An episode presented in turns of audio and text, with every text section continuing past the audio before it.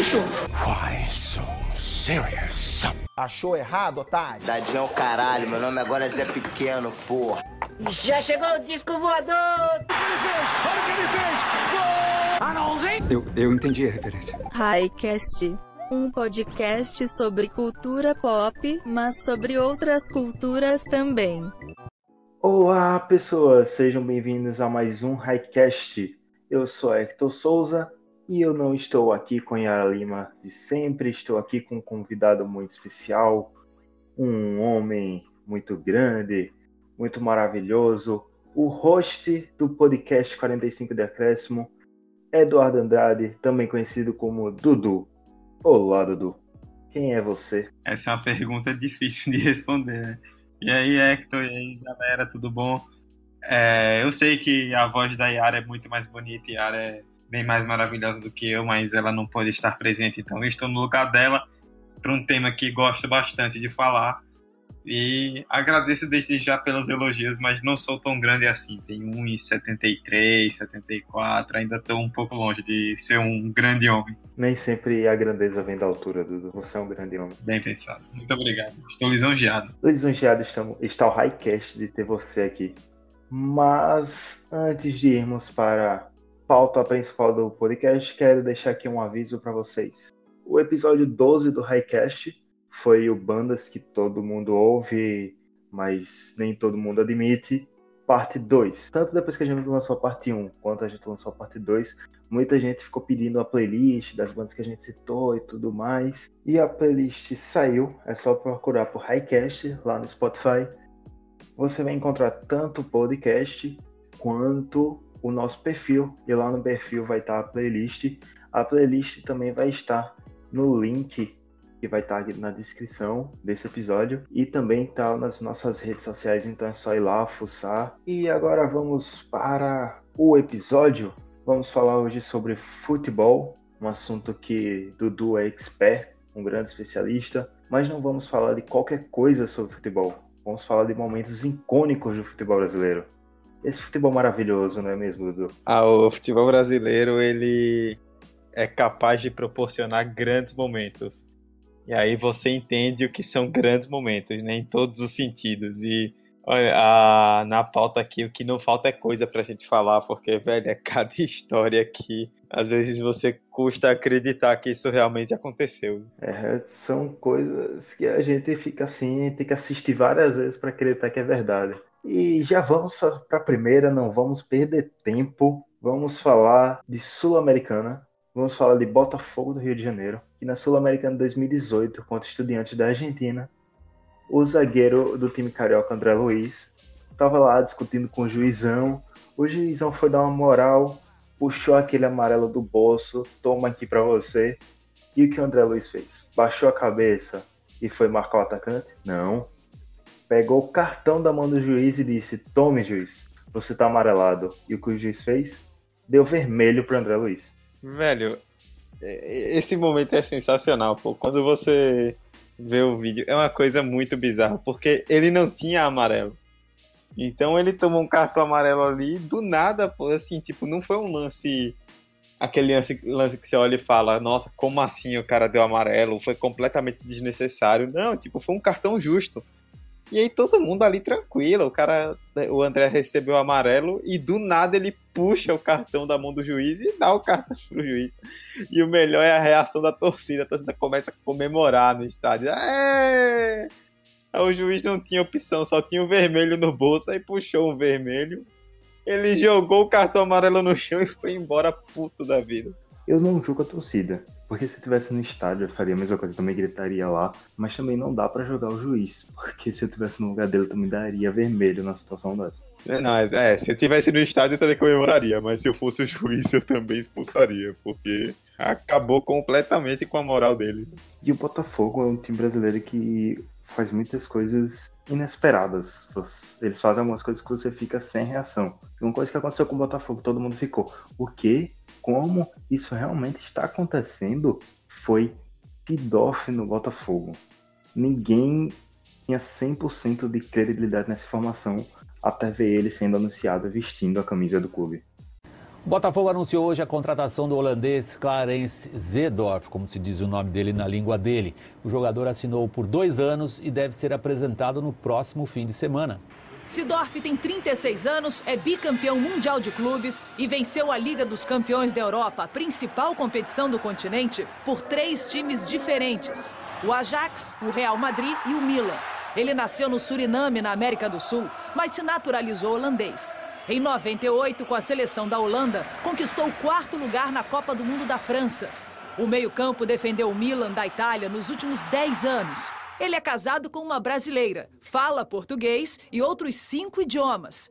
Cara, eu confesso que eu não entendi assim, na hora, quando eu vi logo de cara, eu pensei que era trote. Tipo, ah, não é possível, pô, Sidorf no Botafogo. O cara vai sair do Milan, 10 anos jogando no Milan, ganhou tudo, com passagem pelo Real Madrid, pra ir jogar no Botafogo. Pois é, ele foi. E assim, não é que, como você falou, não é que foi um negócio do tipo, ah, ele veio pra um clube que estava mais em destaque na época, como um Corinthians, um Cruzeiro, um Fluminense, um Flamengo. Ou então, assim, precisou de uma ajuda de um investidor, sabe? Aquela alguém botando dinheiro. Não, tipo, ele sabe falar português muito bem, ele tem muita relação com o Brasil. Se eu não me engano, ele é casado com uma brasileira que é torcedora do Botafogo. E um belo dia ele acordou e ah, queria jogar no Brasil. O Botafogo ligou pra ele, tá bom. Aqui sem fazer nada mesmo, vou lá pro Botafogo. Foi uma coisa muito bizarra. E eu lembro que foi engraçado porque logo no primeiro jogo dele no Botafogo, né? O Botafogo jogou em casa e perdeu pro Grêmio. Aquele dia foi muito bom, fiquei muito feliz. E logo depois, né, quando ele começou a jogar mais vezes e a torcida começou a se acostumar com ele no estádio, o público começou a diminuir, como é normal no futebol brasileiro a gente não ter grandes públicos. E ainda mais quando é jogo do Botafogo. Justamente. E aí eu lembro que algum jogador do Botafogo, não, lembra, não vou lembrar agora qual é, comentou que ele subiu no do vestiário para entrar no campo antes de um jogo, começou a aquecer e aí ele virou, o Sidorf virou para ele e perguntou: "Tá, cadê a torcida? Os caras não vêm não?" E aí, eu, e aí disseram a ele, olha, que se acostuma que o negócio aqui é assim. Então é, foi uma realidade bem diferente para ele. Mas é muito legal, assim, ver um jogador como o Sidorf, com a grande história que ele tem no futebol, vir jogar no Brasil. Mas também foi muito bizarro ele aparecer logo no Botafogo. Então, ele eu acho que ele ficou iludido porque a mulher dele torcia pro Botafogo e os dirigentes do Botafogo esqueceram de avisar que o time não tinha torcida suficiente para lotar estádio, né? mas, mas, ó, tem que dizer que o Sidorf ajudou muito, viu? Porque ele, em 2013, que foi o primeiro ano dele completo, o Botafogo foi muito bem, se classificou para Libertadores. E aí em 2014, já no primeiro ano sem ele, o time desmoronou e foi rebaixado no final do ano. Então, Sidorf marcou aí a história. E é bom lembrar que em 2013 teve um jogo do Botafogo contra o Bahia que estava marcado para ser no em Salvador, mas não pôde ser realizado em Pituaçu, não lembro exatamente porquê, e a Fonte Nova estava em reforma. E o Bahia trouxe o jogo pro Batistão aqui em Aracaju. O Sidorf jogou no Batistão. Que momento maravilhoso. Esse momento foi maior do que uma seleção na Copa do Mundo fazendo estadia aqui. Justamente. E o, o mais louco de Sidorf no Botafogo é porque trouxe vários boatos. Porque depois teve Balotelli vai pro Flamengo, Anel pro Atlético Mineiro. Ai, meu Deus. Se o futebol brasileiro contratasse todos os estrangeiros que já fossem especulados aqui, a gente ia ser a Premier League, velho. Não, o Flamengo ia ter mais time do que o Barcelona. Com certeza. Os times daqui iam assinar transferência para jogar Champions League, porque Libertadores ia ser pouco pro pessoal. E falando em jogador assim de renome internacional, teve um jogador que jogou, de renome internacional, que jogou aqui no Brasil, Dudu. Acho que você não tá lembrado além de Sidoff. Eto. Não, peraí. Me confundi. Era o Bina, que é melhor do que Eto. Esse é, grito é, veio da torcida do Flamengo lá em 2006, depois da passagem dele pelo Palmeiras, e até hoje eu tento entender por que a torcida fez isso. Véio.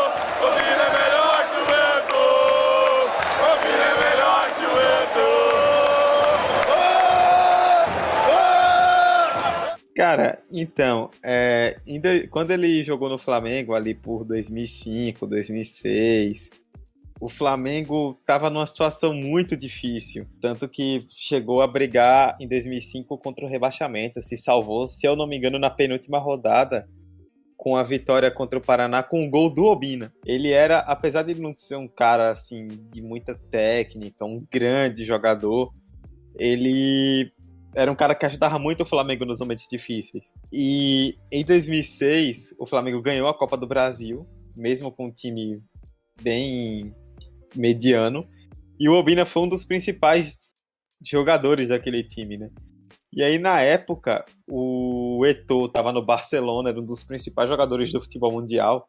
E eu não sei qual foi o critério que a torcida do Flamengo usou para escolher o Eto'o. Mas de repente começaram a puxar o grito: Obina é melhor que Eto'o na, na arquibancada. E, cara, isso pegou de um jeito, velho. Que até hoje, quando todo mundo fala do Obinas, eu lembro: Obina é melhor que Eto'o. Sensacional isso aí, gente. Se eu não me engano, a primeira vez que fizeram esse grito foi na goleada que ele fez. Eu acho que foi dois gols em cima do Vasco. E essa música interpassou as torcidas, porque depois ele voltou pro Palmeiras, a torcida do Palmeiras começou a cantar. Foi pro Bahia, a torcida do Bahia cantava já em fim de carreira. É o bem mais lembrado no Brasil do que Eto'o. Talvez Eto'o só seja lembrado no Brasil por causa de Albina. Ah, com certeza. E engraçado é que o Eto'o teve aqui no Brasil em 2015, que foi fazer um amistoso é, não lembro agora exatamente qual foi o amistoso, mas ele teve aqui no Brasil, foi convidado, participou. E aí ele falou que recebeu uma proposta em 2014 para jogar no futebol brasileiro, só que não disse qual era. É, mas depois acabaram revelando, né? E aí ele que acabou assumindo que a proposta foi do Flamengo. E aí a, a ESPN foi fazer uma entrevista com ele e mostrou alguns lances do Obina. E aí perguntaram ao Eto'o, né? Tipo, pô, você já ouviu falar dessa brincadeira aí do Obina é melhor que Eto'o? E ele disse que o Ronaldinho e o Davi Luiz já tinham mostrado para ele, lá na Europa, o Ronaldinho no Barcelona e o Davi Luiz quando ele jogou no Chelsea, o vídeo do Obina é melhor que Eto'o, ou seja, esse negócio se espalhou pelo planeta, velho. Foi uma coisa absurda. E é um dos grandes momentos do futebol brasileiro, sem dúvida. Eu só fico imaginando, tipo, a torcida do Chelsea cantando Eto é melhor do que Obina. Seria muito icônico, pô. Eto is better than Obina. Não, agora, é, você falou desses vídeos, eu lembrei que teve uma discussão, eu não lembro o que foi que deu pretexto para essa discussão. Mas é que você pegando uns vídeos de melhores momentos, qualquer jogador vira o melhor jogador do mundo. Porque, tipo, se você pega os vídeos dos gols mais bonitos de Obina e pega e compara com gols medianos do Eto'o, Obina vai parecer muito melhor do que Topo. É uma coisa que aqui no futebol brasileiro a galera brinca muito, né? Principalmente em clubes menores, quando às vezes você contrata um cara que surgiu do nada e esse cara não joga nada. Muita gente fala que ele é jogador de empresário, que o empresário pegou um DVD com um vídeo só dos gols mais bonitos que o cara fez. E gol bonito qualquer um pode fazer, né? E aí juntou e enganou todo mundo. Mas se a gente pegar o DVD do Obini e o DVD do Eto'o, o Obini é melhor que o Eto'o, com certeza. Essa coisa de comparar jogador, vou trazer aqui para nosso querido estado Sergipe, meu time confiança, que tem o lateral Neymar Win, né? Que aí todo mundo começa. Ele é um jogador de muita velocidade. Teve um jogo que ele começa a fazer uns dribles muito doidos aí. E aí o nome dele é Neymar Ruim e a, a torcida começou a chamar ele Neymar Ruim. Dizendo que era melhor do que Neymar. Ai, ai, eu, eu amo. A torcida brasileira, velho, tem uma criatividade.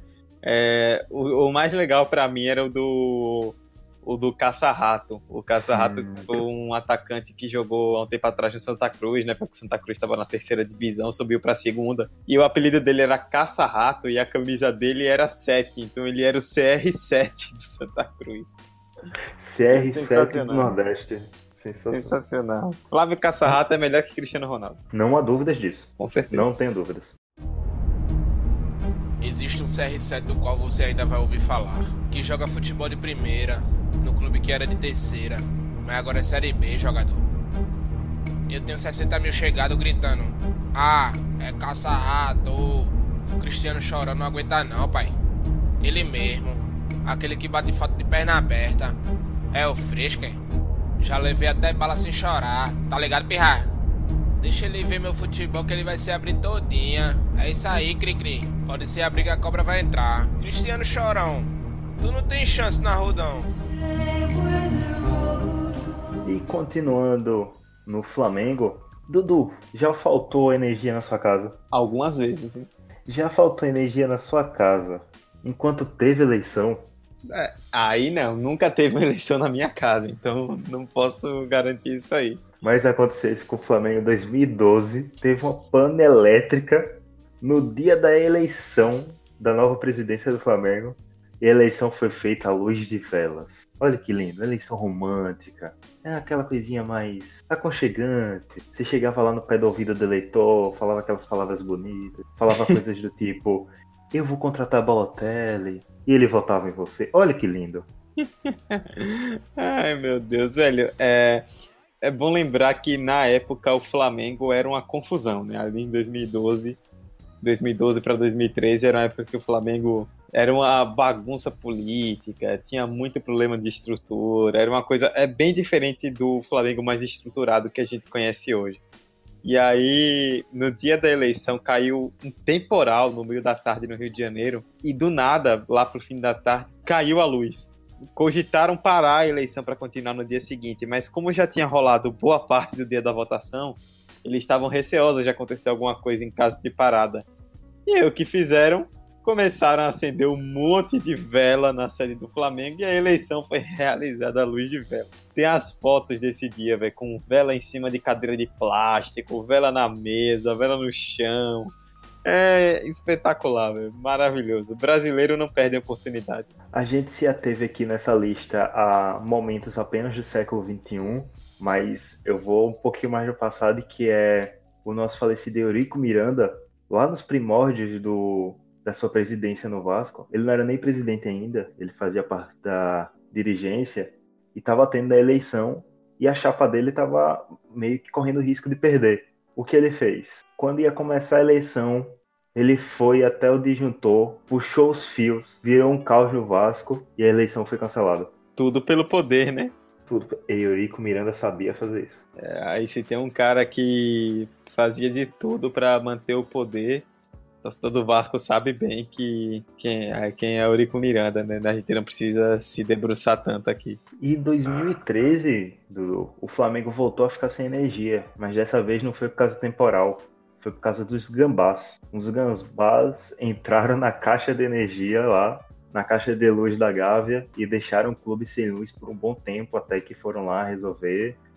E eu acho que, assim, provavelmente tinha jogo contra o Corinthians perto. Isso eu tenho quase certeza. Pesado. Mas, é, como eu falei, o Flamengo era capaz. O que a gente conhece do Vasco hoje, de rato no campo, é, falta de falta de água no, em São Januário, essas bizarrices que acontecem com o Vasco durante um tempo, o Flamengo era quem protagonizava essas aí.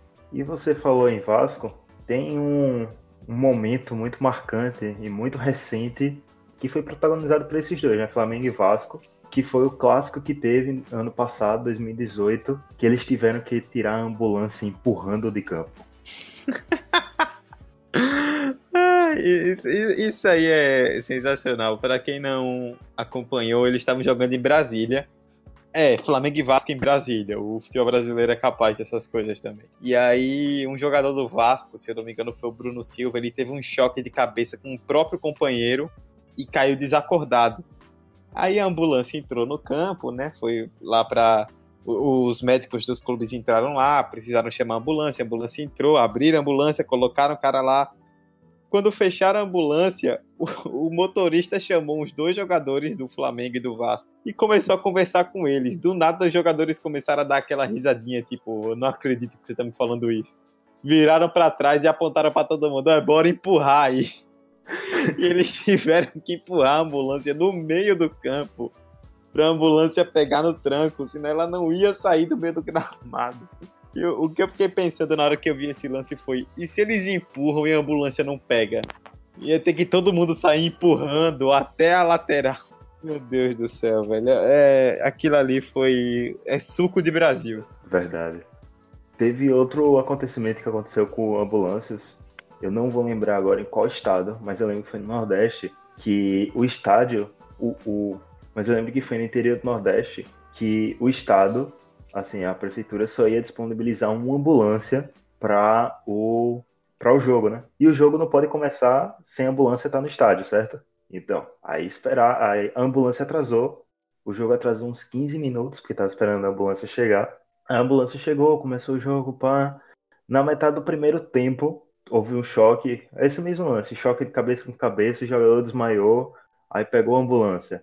A ambulância foi levar o jogador, e nisso que a ambulância foi levar, só tinha ela. Então o jogo ficou paralisado, a ambulância voltou, aí o jogo voltou. Aí no segundo tempo, aconteceu outro choque, que a ambulância teve que sair de novo, o jogo teve que se paralisar de novo. Um jogo que era para durar 90 minutos durou quase 120 minutos. Isso foi. Teve uma dessas aqui em Aracaju. É, inclusive, vou fazer um jabá aqui. Você do Highcast que gosta de futebol, principalmente futebol nordestino, siga o canal Ataque no Twitter. É, eu tô lá junto com o Emerson e a Vitória, que também são do nosso podcast 45 de Acréscimo. A gente faz cobertura dos jogos dos times sergipanos. E eu lembro que eu tava fazendo o tempo real desse jogo, era Confiança, e se não me falha a memória, Salgueiro, na Copa do Nordeste. Foi no começo desse ano. Um jogador do Confiança caiu desacordado no campo, né? Precisou ser levado por ambulância, mas não tinha outra ambulância no estádio. O que é bizarro, porque o Confiança tem patrocínio de uma empresa de plano de saúde. Como é que você é patrocinado por um plano de saúde e não coloca uma ambulância no estádio? E ele saiu do Batistão, né? A ambulância saiu do Batistão, o juiz teve que esperar. E foi levar ele no USE, né? Que é o hospital de urgência, o maior hospital público aqui de Sergipe. E para quem é de Aracaju e ou já ou conhece a cidade, sabe que daqui do Batistão para o USE é uma distância de o quê? 6 km, 7 km. Não é uma grande distância. Ainda mais com ambulância, né? Que você liga a sirene, todo mundo abre, se arranca loucamente e chega bem mais rápido. E a ambulância demorou mais de meia hora para fazer e de volta, pô. Eu, nem eu que dirijo devagar demoraria meia hora para sair do Batistão e chegar no uso e voltar, pô. O cara veio andando de ré, não é possível.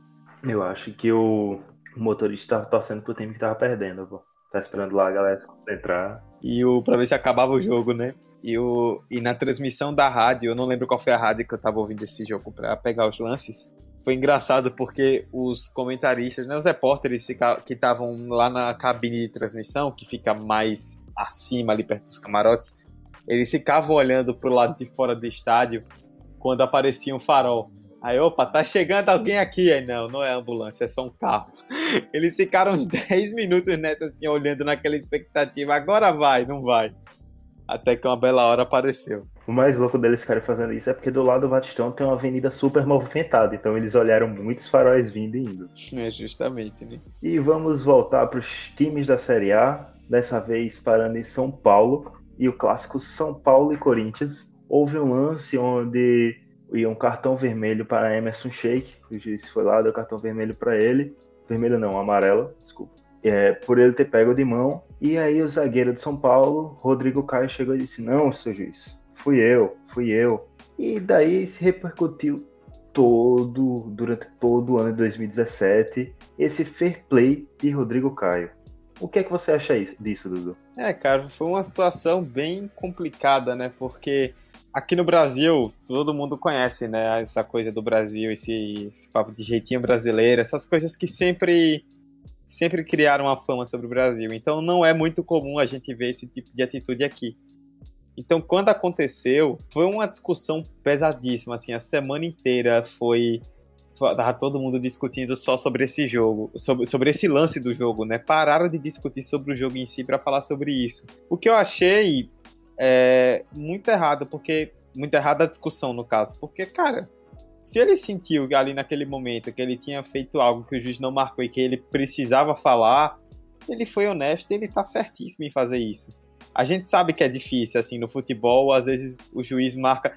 Quem já jogou futebol sabe, às vezes aquele lance que você sofre uma falta que você sabe que não foi, mas o juiz deu, então você fica ali quietinho. É difícil, eu entendo que especialmente numa competição profissional isso é complicado. E mas o, o Rodrigo Caio foi crucificado assim por boa parte da imprensa por conta disso.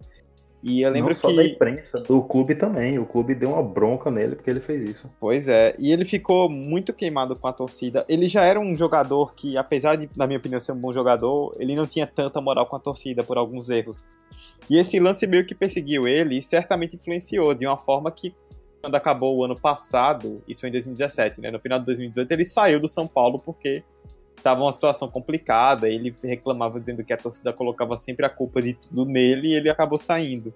Esse lance contra o Corinthians, se eu não me engano, foi com o Jô, o atacante do Corinthians. Isso aí foi no, no jogo de ida da semifinal do Campeonato Paulista, que o Corinthians ganhou por 2 a 0 Na semana seguinte, no jogo da volta, o, o Jô fez o primeiro gol do jogo.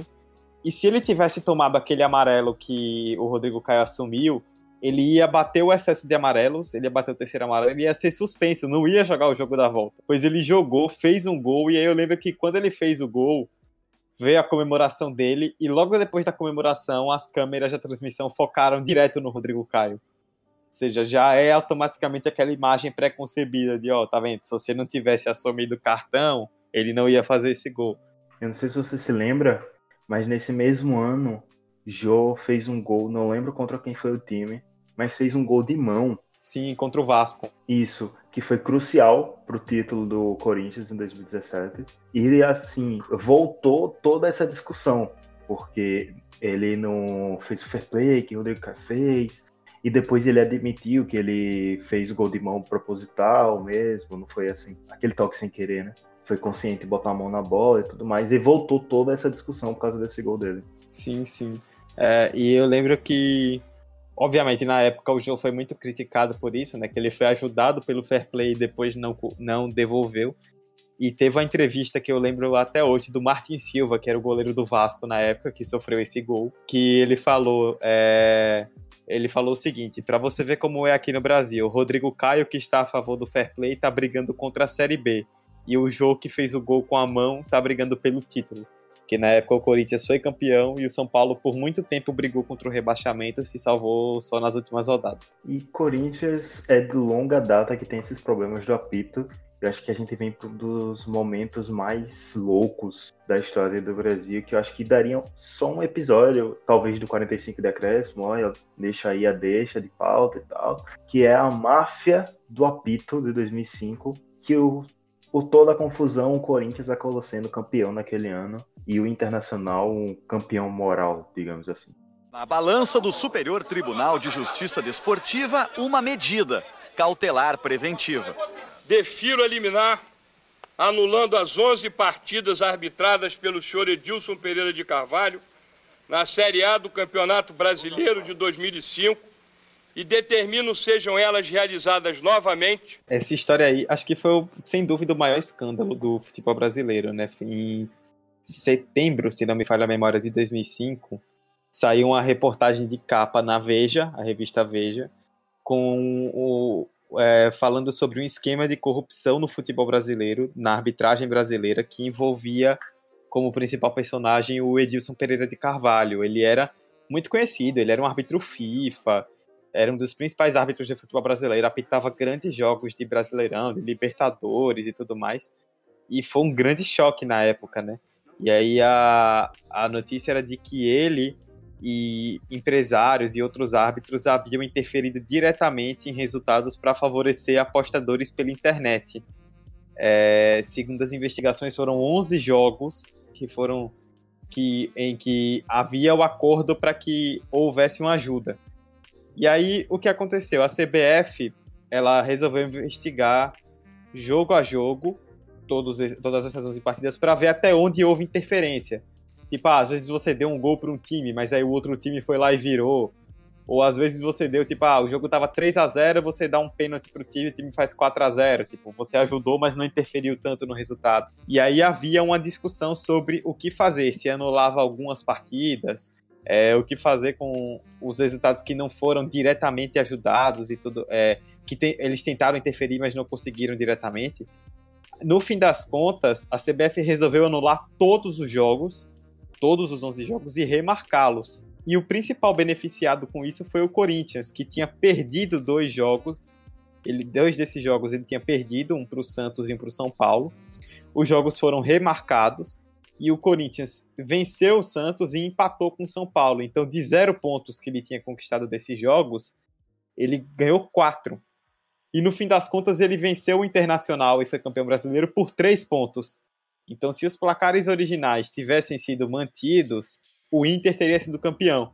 Então, até hoje, existe uma grande polêmica de que o Corinthians teria sido ajudado e que rolou uma força política ali para que o Corinthians fosse campeão e, e criou uma rivalidade muito forte entre Corinthians e Inter, que até hoje, assim, tirando as rivalidades de estados mesmo, de rivais locais, das interestaduais, sem dúvida, acho que é a maior do Brasil. As duas torcidas não se gostam por causa desse episódio. Eu acho que essa discussão foi maior ainda. Eu acho que essa discussão foi maior ainda, porque eu não lembro se foi contra o São Paulo ou se foi contra o Santos. Mas uma dessas duas derrotas, o juiz era para ter ajudado o Corinthians, não conseguiu mesmo assim ganhar o jogo. Então, assim, pela lógica, o objetivo do juiz não foi concluído. Então, se os jogos que ele não atingiu o objetivo dele seguiu meio que o rumo natural, entre aspas, o, o time perdeu, não deveria ser anulado.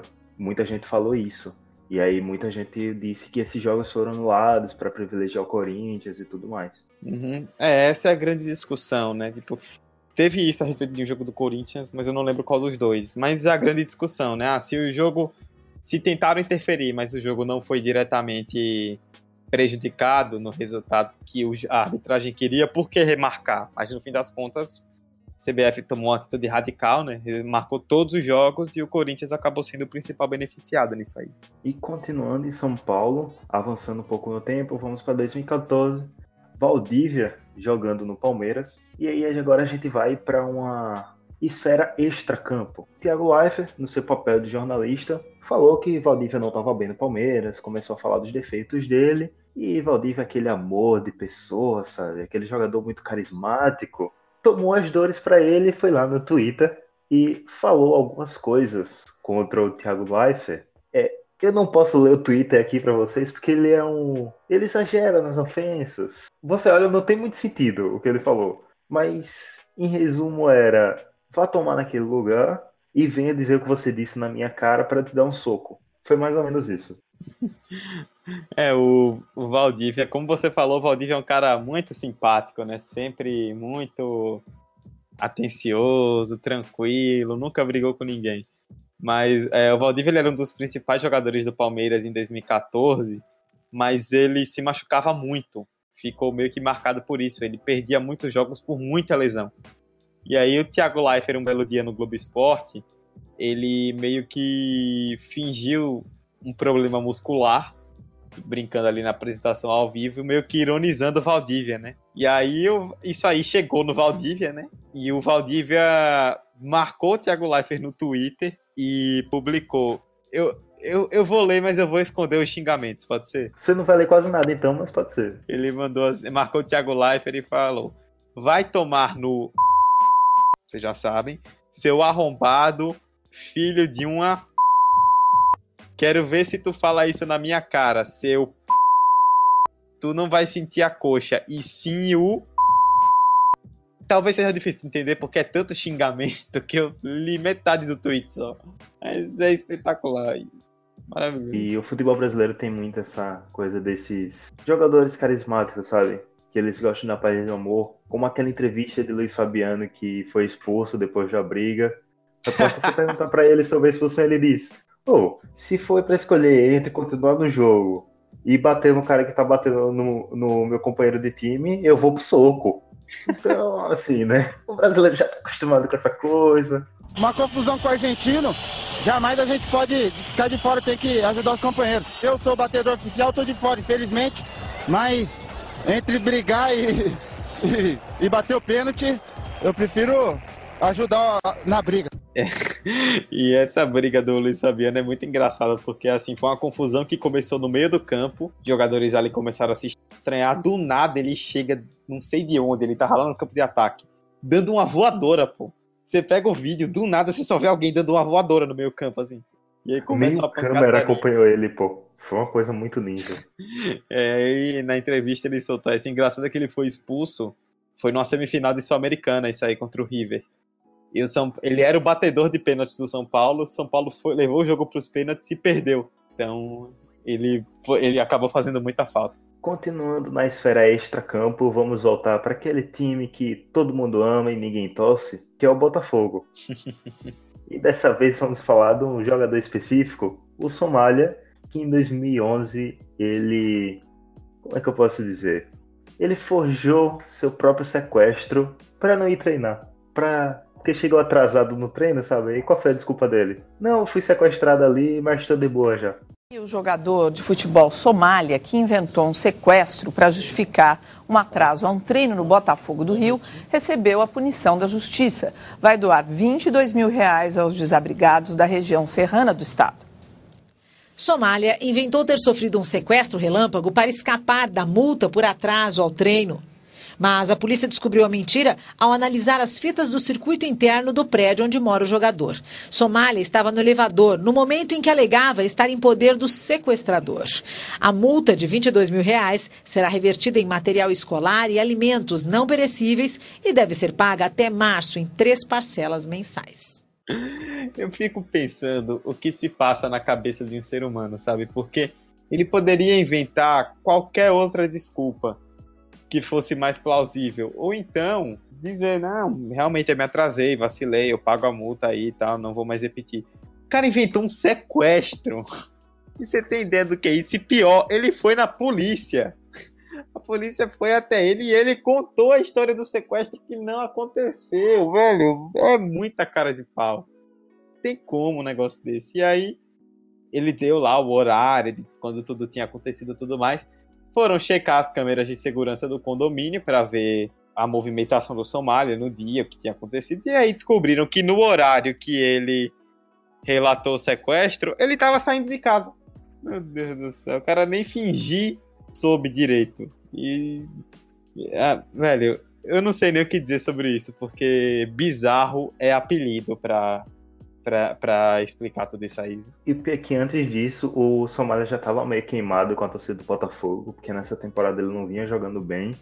Depois disso foi a sentença de morte da carreira dele, porque depois disso ninguém mais ouviu falar do Somália. Pois é, né? E o é, na época entraram em contato com o advogado do Botafogo durante a investigação e ele comentou, né, que era uma política do clube que um atraso podia acarretar em até 40% do salário descontado. E aí, segundo a polícia, esse foi o motivo do, da mentira, né? Tipo, ele ficou com medo de perder tanto dinheiro por conta de um atraso e qual foi a brilhante ideia que passou na cabeça do cara? Foi inventar que foi sequestrado.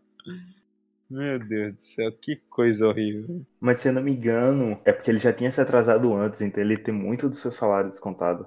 É, realmente, né? Ah, para um cara que ganha o que um jogador profissional como ele, já estabelecido há tanto tempo, ganhava, no fim das contas, tudo isso descontado de salário ainda é muito mais do que a gente vai ganhar por muitos anos. Depois disso, ele foi pro Figueirense, Boa Vista, São Caetano, Betim, Bom Sucesso, Princesa de Solimões, América do Rio de Janeiro, América de Tocantins, Taboão da Serra e, por fim, em União de Minas Gerais.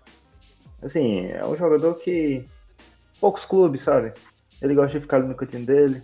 É, é, depois dessa história aí, ele realmente foi muito prejudicado. E não tinha como, né? Assim, como é que o clube. Imagina o clube vai contratar o cara e pensa, pô, esse cara aqui forjou um sequestro para não encobrir um atraso de treino.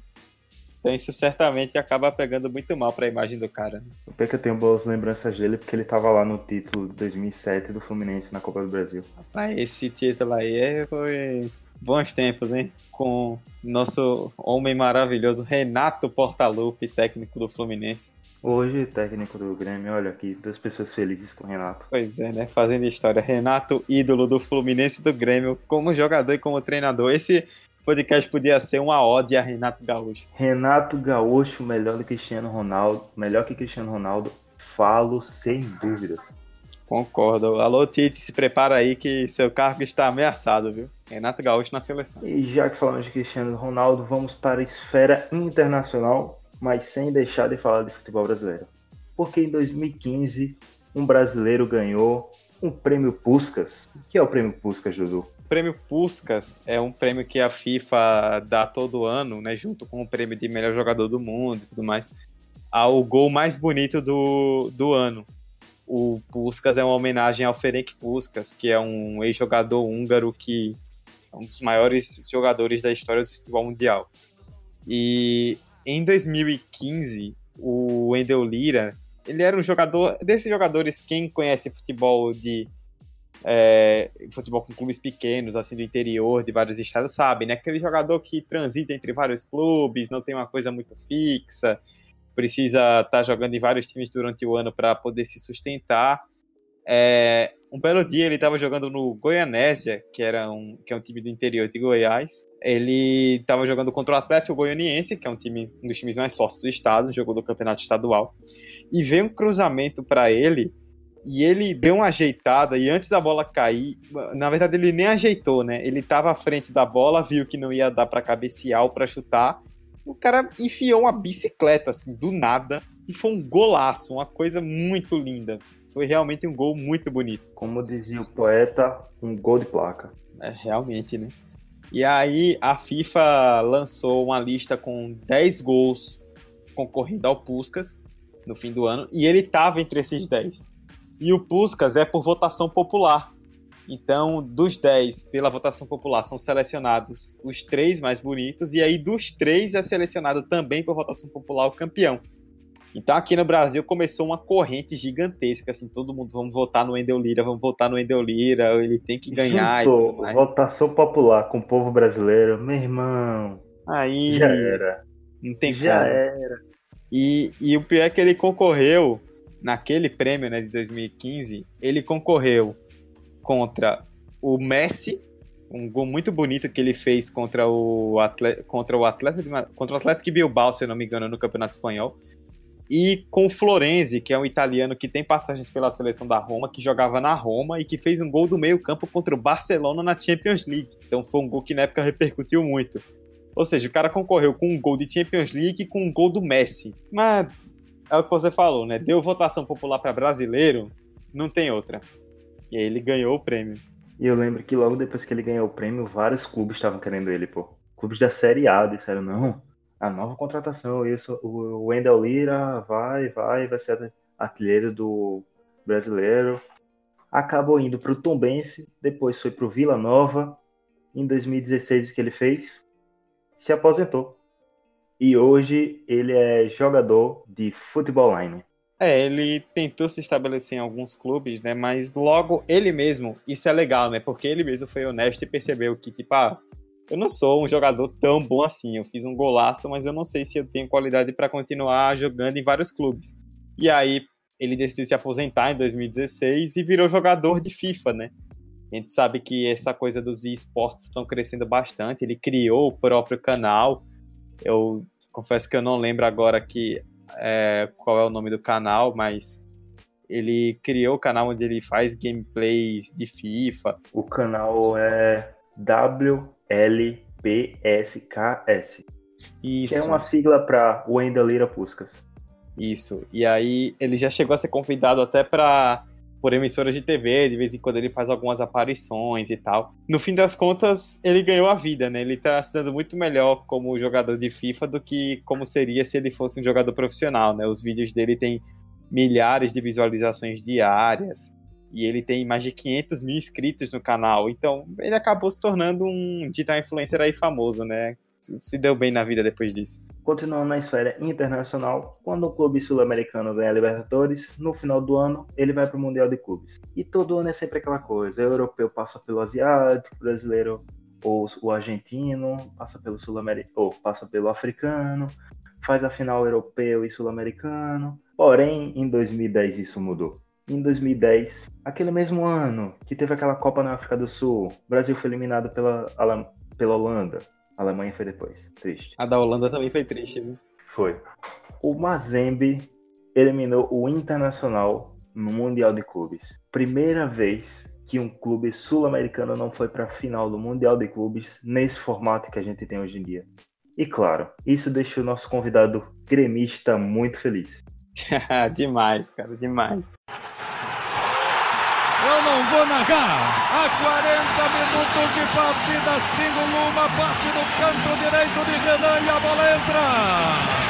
Eu não narro este gol em Abu Dhabi em respeito à torcida do Internacional. A 40 minutos de partida, o Mazembe despacha o Internacional do Campeonato Mundial de 2010 nos Emirados Árabes. Aos 40 minutos de partida, cai Renan no canto direito, a bola entra no cantinho estufa os cordéis da cidadela brasileira.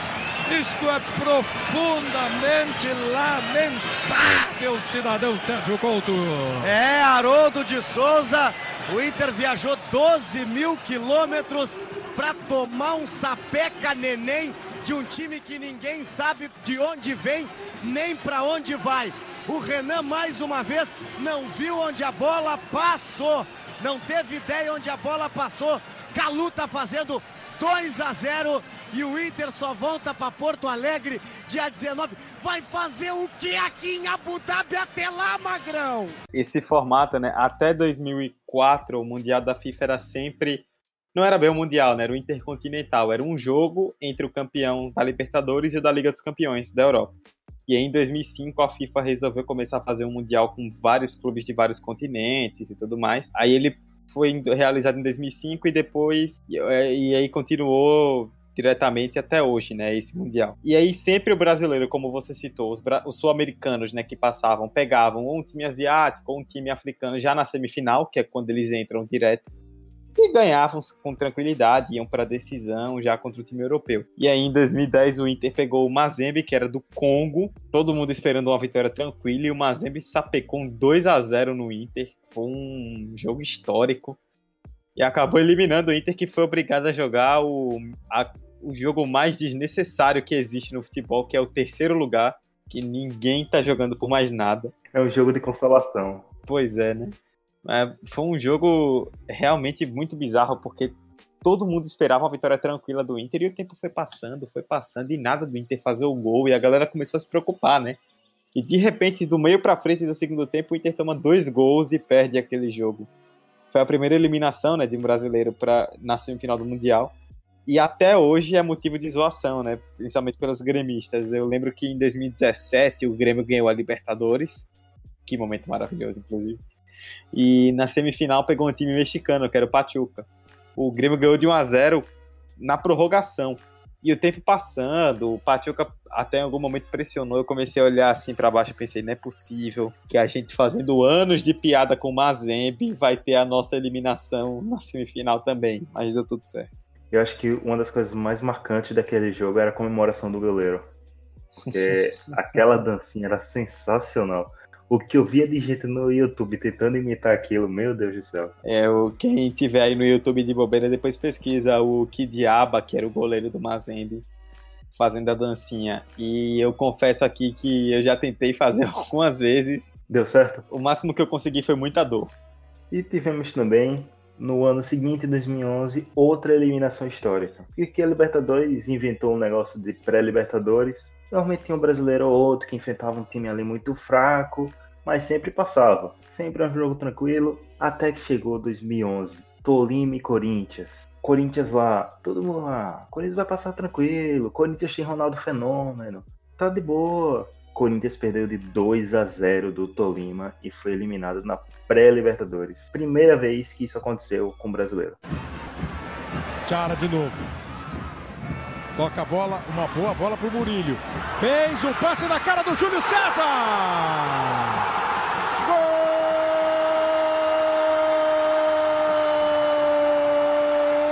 Santoia do Tolima.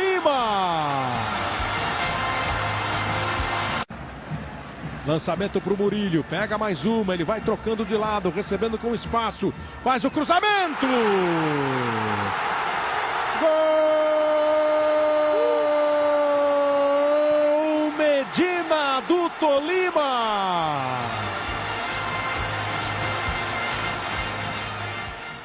É, como você falou, né, o era normalmente a pré-libertadores era um protocolo, né? Os times brasileiros passavam por obrigação, porque os três primeiros do Brasileirão iam para a Libertadores direto na fase de grupos e o quarto colocado enfrentava essa pré que normalmente era contra um time bem abaixo, né? E o Tolima realmente estava muito abaixo do Corinthians. O Corinthians tinha Ronaldo, tinha Roberto Carlos, tinha vários jogadores de destaque do futebol brasileiro, era um dos times mais fortes do país. É, Hector, você que é Fluminense, lembra que o Fluminense foi campeão em 2010 e o Corinthians até o final estava ali na cola. Ali foi tenso. Pois é, e aí, e aí o Corinthians com esse time estrelado, né, foi enfrentar o Tolima, não conseguiu ganhar em São Paulo, empatou sem gols, deixou para decidir lá na Colômbia e tomou um 2 a 0 humilhante foi realmente um episódio que marcou. Eu lembro que quando o Corinthians voltou para São Paulo e foi de ônibus, né, no ônibus do time para o CT, a, a, torcida recebeu o ônibus com ovo, com pedra, com pedaço de pau. Foi uma revolta gigantesca. E na época o técnico do Corinthians era o Tite, que está na seleção hoje, né? Todo mundo conhece o Tite. O Tite teve a um fio de ser demitido, tava uma pressão gigantesca, e o André Sanches, que era o presidente do Corinthians, foi quem segurou. Ele bancou toda a pressão e disse: Não, eu quero o Tite, Tite vai ficar. E aí, no fim das contas, o Tite, no final do ano de 2011, foi campeão brasileiro e no ano seguinte foi campeão da Libertadores e do, do Mundial. Ou seja, se ele fosse demitido, talvez ele não tivesse conquistado esses títulos em outro clube e possivelmente ele não seria o técnico da seleção hoje, né? Então isso poderia ter mudado a história do futebol brasileiro. E talvez o Corinthians não tivesse conseguido esses, esses títulos também. Justamente e serviu também para meio que abaixar um pouco a soberba do futebol brasileiro, né? Que a gente sempre teve aquela ideia, até hoje ainda tem, de que a não ser que a gente perca para um time forte da Argentina ou do Uruguai, no máximo Paraguai, se a gente perde para um sul-americano, nunca é porque o outro time foi bem, é sempre porque o brasileiro foi mal. E aí acho que serviu um pouco para os times brasileiros se ligarem mais na pré-libertadores, saberem que ela pode pregar peças. O próprio São Paulo esse ano foi eliminado, né, pro Talheres. Isso mesmo que você tá ouvindo, é pro Talheres, lá da Argentina. Serviu um pouco pra galera perceber que não é essa baba toda que parece ser. Sabe por que o São Paulo foi eliminado pelo Talheres? Ah. Porque ele não tinha mais Lucas Prato no elenco. Parabéns, Hector! Que piada merda! É, é minha é- especialidade. É, isso foi genial, mas também foi muito ruim. Desculpa. Depois dessa piada maravilhosa, desse host, vamos para o nosso último item da lista. Que a gente fala de futebol brasileiro, mas não podia deixar de falar da seleção brasileira. E que momento mais marcante da seleção brasileira? Galvão gritando tetra? Claro que não. Ronaldo fazendo gol e dando penta pro Brasil? Claro que não o 7 a 1 para a Alemanha em casa. E até hoje a gente sofre todo dia um 7 a 1 diferente. É, como você falou nesse termo aí final, 7 a 1 virou um termo da nossa cultura, basicamente, né? Esse é aquele tipo de dia, tem alguns dias assim que acontecem alguns fatos, não necessariamente só no futebol, que você lembra de tudo que aconteceu. Se você perguntar a qualquer pessoa onde é que você estava no 7 a 1 ela lembra onde ela assistiu, com quem ela assistiu, o que ela fez no dia do jogo, qual foi a reação. E assim, para a maioria das pessoas, incluindo para mim, eu que sou um torcedor da seleção brasileira até hoje, apesar de a camisa da seleção ser usada para fins nada saudáveis, para não dizer o mínimo. Só se usa agora a azul e a branca. A amarela tá cancelada. É. No, a, a, branca nem tanto, viu? Porque já teve gente aí indigesta aparecendo com essa camisa branca na internet, então. Só azul. No máximo azul. É, mas enfim, apesar disso, eu sou um torcedor da seleção brasileira, né? Assisto todos os jogos, incluindo os amistosos que ninguém liga. E aquele jogo eu lembro que a minha reação, e a de muita gente, na verdade, foi de incredulidade. As pessoas assistiam sem entender o que estava acontecendo, porque é, começa o jogo, né? O Brasil empatando em 0 a 0 obviamente, sem o Neymar, que tinha se machucado no jogo anterior, então havia uma expectativa de como o Brasil jogaria sem ele. Toma um gol com 10 minutos, mas tá, até aí tudo bem, 10 minutos de jogo, vamos lá, dá tempo, segurou até mais ou menos os 20, 21, deu uma controlada ali. De repente a Alemanha apertou, e com 21 tava 1 a 0 com 30 já tava 5 a 0 Foi uma sequência absurda, era tipo gol, replay do gol, quando voltava ao vivo já tava rolando outro gol. Foi uma coisa bizarra. Minha avó, inclusive, se minha avó estiver ouvindo, um beijo, avó. Ela ela até conta até hoje que ela perdeu um dos gols, ela foi no banheiro. A galera faz meme com isso. Aí foi no banheiro e perdi um gol da Alemanha. Aconteceu com ela. Ela foi no banheiro e quando voltou, ué, não tava três, já tá quatro. só foi 7 a 1 porque a Alemanha quis. Inclusive, até já tiveram entrevistas de jogadores alemães um tempo depois do jogo falando, né, que tiraram o pé porque sentiram, né, nós tá aqui contra o Brasil, o jogo é no Brasil, tá bom, né, já fizemos 5 a 0 e fizeram só mais dois no segundo tempo, o Brasil no final ainda fez um gol que foi completamente inútil, o gol mais inútil da história do futebol, o gol do Oscar, no 7x1. O logo de Oscar. Porra, coitado. E, mas, velho, 7x1 é realmente uma história inesquecível, né? É o maior vexame da seleção, sem dúvida. A torcida vai, bota pressão pra cima da Alemanha. Lá vem cruzamento! É o gol da Alemanha! Cross. Botou na frente, olha o perigo, close! Júlio César, close! Olha o gol! Olha como eles vêm pra cima com tranquilidade. Tem espaço pra tocar. Isso que todo mundo esperava, quando chegaram de novo. Chegaram de novo! Chegaram de novo. A escalação mais correta seria preencher com o Ramires E lá vem Paulo. mais. E lá vem mais. Olha a bola tocada, virou passeio. Gol jogarem. E lá vem eles de novo. Olha só que absurdo. A chance de mais um gol. Gol da Alemanha. Felipe Lan. Já abriu, Kedira. Olha o volante onde tá. Tocou no Lan, bateu pro meio. Gol! Uma vitória que será inesquecível para eles. Olha a bola chegando e é gol. Gol da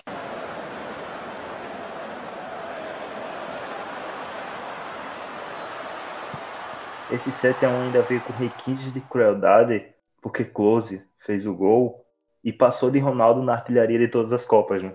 E todo mundo sabia que essa era a última Copa dele. Então foi com requintes de crueldade. Sim, sim. E o. É, é assim. Chega... O Brasil, eu não vou entrar no mérito assim futebolístico de por que a goleada aconteceu. Acho que aqui. Não vou fazer isso, pelo menos aqui. Quem sabe no 45 de acréscimo um dia, ouçam. É, mas assim, o Brasil não estava bem naquela Copa. Mas assim, também eu particularmente esperava que o Brasil não fosse ganhar da Alemanha por tudo que estava acontecendo no Mundial. Mas daí a tomar sete é uma coisa que não tem explicação, é completamente humilhante, né? E acabou marcando negativamente a história de muita gente, né? Tipo, o Davi Luiz ficou muito marcado por esse jogo, o Fernandinho também, que depois foi para a Copa da Rússia e fez aquele gol contra contra a Bélgica, uma infelicidade enorme. É, alguns outros jogadores, o Luiz Gustavo, até o próprio Júlio César, que tem uma história bem legal na seleção, ficou marcado por isso. É um jogo que a gente vai lembrar daqui a 50, 100 anos, é o maior vexame da história do futebol, não só do Brasil. Mas, Dudu, sobre um jogador específico, para terminar esse tema central do podcast. 2022 tem Copa. Neymar, vai ou não vai se machucar? Ai, meu Deus do céu. O pior é que, assim, eu não sou um fã do Neymar, confesso. Eu realmente não tenho muito apreço por ele. Mas, assim, as lesões, principalmente antes da Copa, né, das duas Copas, foram lesões bem voluntárias, né? A de 2014 foi durante a Copa, aquela joelhada que ele tomou do Zúñiga nas quartas de final contra a Colômbia. E ali realmente não tinha como, o cara tava quebrado. E 2018 também foi uma lesão aleatória que aconteceu pelo PSG antes da Copa, que prejudicou bastante. E assim, obviamente não é culpa do cara, mas está se tornando meio que um mantra, né? Não só pelo, pela seleção, mas pelo PSG.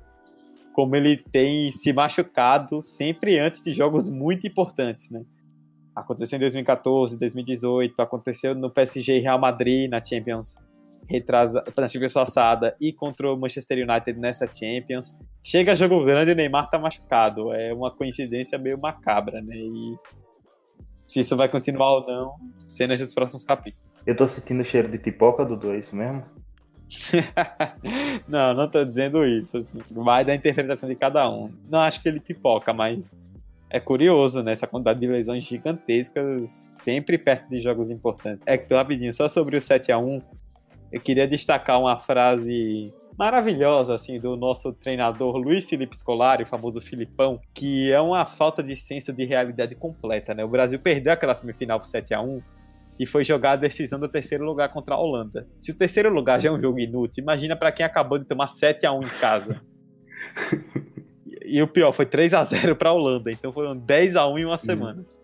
É, antes daquele jogo, a FIFA pegou, a câmera da FIFA pegou uma reunião ali no campo, no dia anterior, né, no aquecimento que eles fizeram no campo, só estavam no campo o Filipão, Thiago Silva, que era o zagueiro da seleção, e um dirigente da seleção, não lembro exatamente quem, se era um assessor de comunicação, não lembro. E aí o Filipão contando, né, que o jogo foi pro intervalo 5 a 1 e o Brasil teve algumas chances quando o jogo estava 5 a 1 que o Neuer, goleiro alemão, fez boas defesas e tal, mas porque a Alemanha tirou o pé, obviamente. E o Filipão falando, né, que achava muitas das críticas injustas, porque o Brasil teve boas chances quando virou o jogo do intervalo. E se tivesse convertido as chances, o 5 a 1 poderia ser um 5 a 3 5 a 4 e aí o Brasil teria uma chance de até empatar o jogo. Como é que o cara, em sã consciência, tem a coragem de, depois de tomar um 7 a 1 em casa, falar uma coisa dessa? Assim, se eu tomo 7 a 1 na semifinal, eu nem ia pro jogo do terceiro lugar, eu pedia demissão na hora pelo tamanho da vergonha. O cara não só não colocou o cargo em disposição, como ainda teve a audácia de falar uma coisa dessa. É muita falta de noção. Uma fatalidade. Então, destruir o trabalho. Nunca mais, nem daqui a mil anos, cara. Eles foram sete vezes no primeiro tempo, fizeram cinco gols. Nos dez primeiros minutos do segundo tempo, se eu mostrar o tempo, nós tivemos quatro chances de gol. Se nós tivéssemos também a, a, a acertado as quatro, já está 5 a 4 em 10 minutos.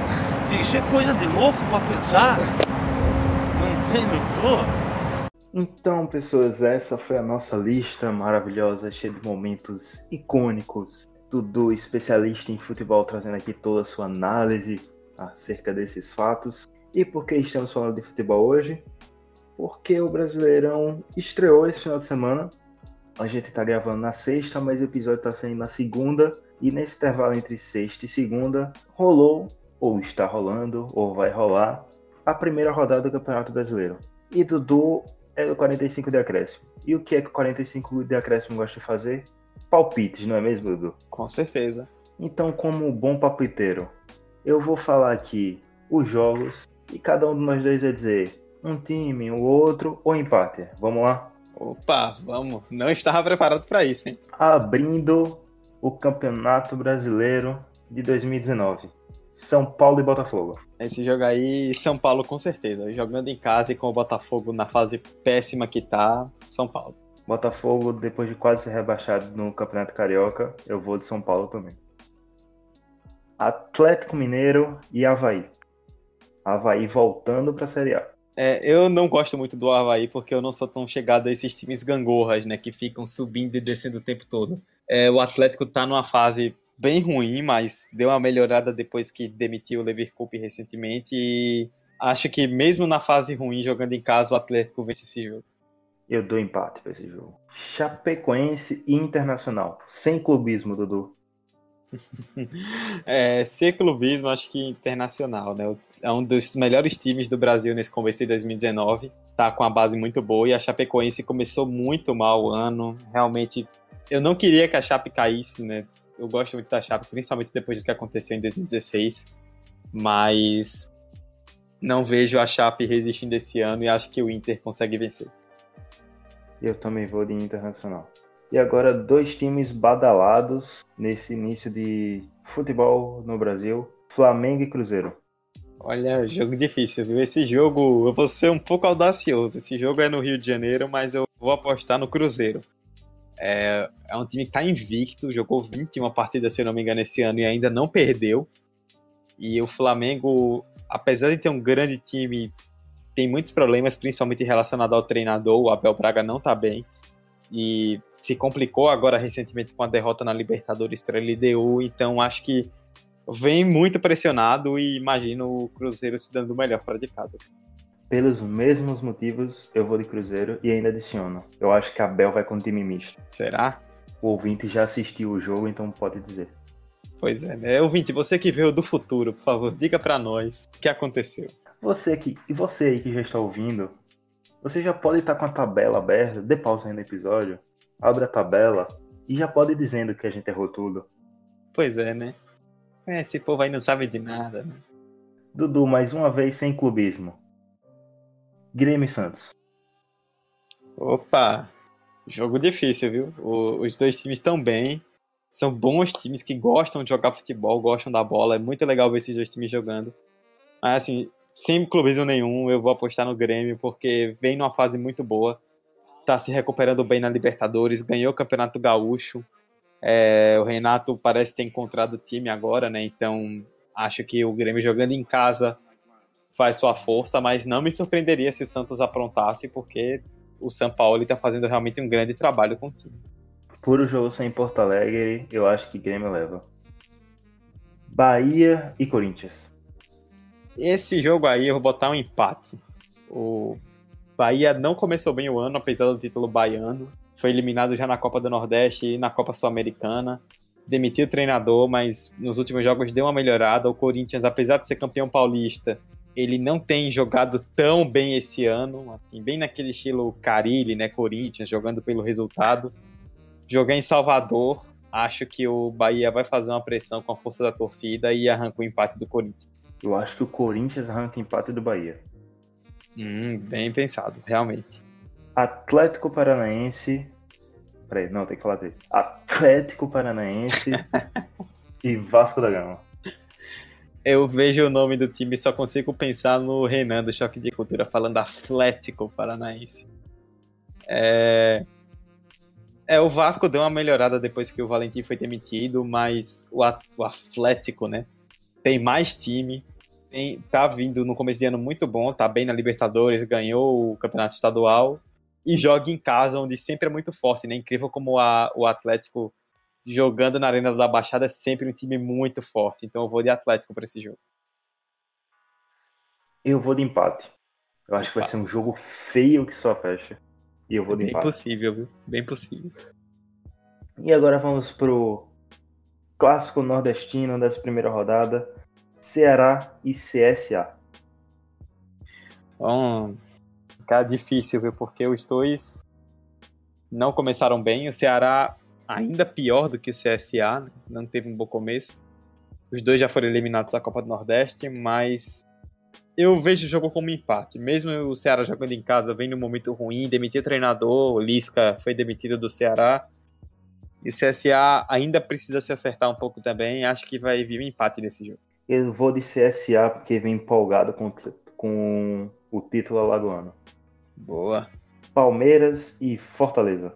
É, meu coração queria pelo menos um empate, porque eu tô gostando muito de ver esse Fortaleza do Rogério Senna. É um time muito bem treinado, extremamente arrumado, gosta de jogar bola, é um time interessante. Mas jogando fora de casa contra o Palmeiras, com o elenco que o Palmeiras tem, estádio certamente lotado, acho que vai dar Palmeiras nesse jogo aí. Eu digo que vai dar empate. O Palmeiras vai com aquele jeito de sempre, aquele futebol chato vai fazer 1 a 0 vai achar que está tudo resolvido e o Fortaleza vai arrancar o um empate no final. Eu gostaria muito que isso acontecesse, viu? gostaria muito. E agora para fechar a rodada, sem clubismo Hector, Fluminense e Goiás, Judo. eu vou de Fluminense. Fluminense, Hector, você que é tricolor sabe mais do que eu, né? Que o Fluminense ainda precisa se encontrar, comete algumas falhas, é, mas o Fernando Diniz está fazendo um trabalho muito bom com esse time. O time não é bom, o time do Fluminense não é bom, mas ele está indo muito bem. E jogando em casa contra um Goiás que demitiu o treinador, tomou uma sacolada para o Atlético Goianiense na final do estadual. Acho que o Fluminense vai sair desse jogo com a vitória. Eu também vou de Fluminense e acho que Pedro vai fazer gol. Tá precisando do golzinho dele de volta, vai fazer. É, esse moleque aí saudável é possivelmente o melhor atacante do futebol brasileiro. O que ele joga é um negócio absurdo. Eu acho que ele só não é melhor que Fred. Fred esse ano tá impossível. Boa briga, viu? E Dudu, para terminar nossos palpites. Quem vai terminar o brasileiro em 16 lugar? Aquele que fica a uma posição de ser rebaixado. Rapaz. Difícil, porque tem muito time ruim nesse campeonato brasileiro. É, o que não falta no Brasileirão é time ruim. Que se você não assiste o Brasileirão e vai começar a assistir, se prepare, tem muito time ruim. Acho que eu vou de Ceará. Ceará em 16. Eu vou. Nessa, eu vou com o coração. Eu vou de CSA escapando na última rodada. Pô, seria bom, hein? Todo mundo tá cravando já o CSA como rebaixado. Seria legal, depois de tanto tempo fora da Série A, voltar e permanecer. Viu? CSA não vai ser o Paraná de 2019. Diz aí, o que é que você manda? E vamos para o nosso quadro de indicações, já terminando o episódio. Dudu, o que é que você manda para os nossos ouvintes? É, bom, vou fazer duas indicações, na verdade, né? São Eita. dois podcasts. É, Bem rapaz. com gosto. Pois é, são dois podcasts. O primeiro, vou fazer aquele jabá, né? O 45 de Acréscimo. É o podcast que eu sou apresentador. É, participam comigo quatro amigos meus da UFES, né? O Emerson, o Fabrício, o Vitor e a Vitória. Todos apaixonados por futebol. Todos maravilhosos. Opa, muito obrigado, muito obrigado. Eles realmente são maravilhosos. É, Você também. Pô, estou sem graça nesse momento, inclusive. É, toda semana a gente faz, a gente lança um episódio novo, sempre tratando de um tema legal e evitando bastante assim o factual, né, para que você possa ouvir os episódios ao longo do tempo, sempre para ah, aquele episódio que saiu no mês passado, não tive tempo de ouvir, ainda se torna atual. Que a gente sempre tem essa pegada. Sai toda quarta-feira, inclusive com uma edição maravilhosa deste homem que está apresentando este podcast. É você Nem mesmo, tanto, Hector Souza, um, um editor de muito respeito, que faz parte aí dessa equipe. A gente está só crescendo e ouça, ajude nosso trabalho, que você sabe que estudante de universidade é um bicho necessitado. Então, por favor, esteja ao nosso lado e apoie. E o outro podcast que eu vou indicar é o da Trivela. A Trivela é um site de futebol bem reconhecido aqui do cenário brasileiro. Eles sempre trazem textos muito interessantes sobre futebol brasileiro e internacional. E eles têm um podcast semanal, sempre para falar de rodada, de jogos que aconteceram, aí mais factual, né? Sai toda quinta-feira. Eles fazem a gravação ao vivo no Facebook e também soltam em podcast. É um podcast muito bom, bem informativo. Eles fizeram um podcast essa semana sobre o Campeonato Brasileiro, então para quem quer acompanhar aí vale a pena. Inclusive, o próximo episódio do 45 de Acréscimo, dando spoiler, será sobre o Brasileirão. Então, se você aí quer começar a acompanhar o Brasileirão, se liga na gente que vamos fazer uma análise bem legal essa semana aí sobre o que deve acontecer, o que pode acontecer em 2019. Há boatos que talvez eu esteja neste episódio. Há boatos. Opa, opa, informação exclusiva aqui, hein? É é isso aí, quanto mais gente, melhor. Aqui é que nem coração de mãe, né? Sempre cabe mais um. E eu estou aqui para mandar algo que não tem nada a ver com futebol. Depois de tanto futebol, você quer dar uma relaxada, ouvir aquela musiquinha. Eu vou indicar uma banda, Profissão de Urubu. É uma banda que tem um rock mais levezinho, aquele rock mais calmo, uma banda brasileira. Eles lançaram em 2016 o prim- seu primeiro disco com o nome da banda, Profissão de Urubu. E agora em 2019 eles lançaram seu segundo álbum, Na Sombra, que também é maravilhoso. Os dois álbuns têm uma qualidade excelente.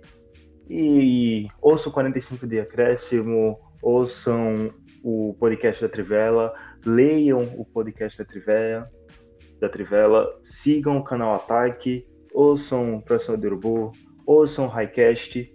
E Dudu, como é que as pessoas fazem para seguir você, ver as coisas que você posta nas internets e se quiser falar com você, te mandar abraços, te mandar bilhetinhos, como é que faz?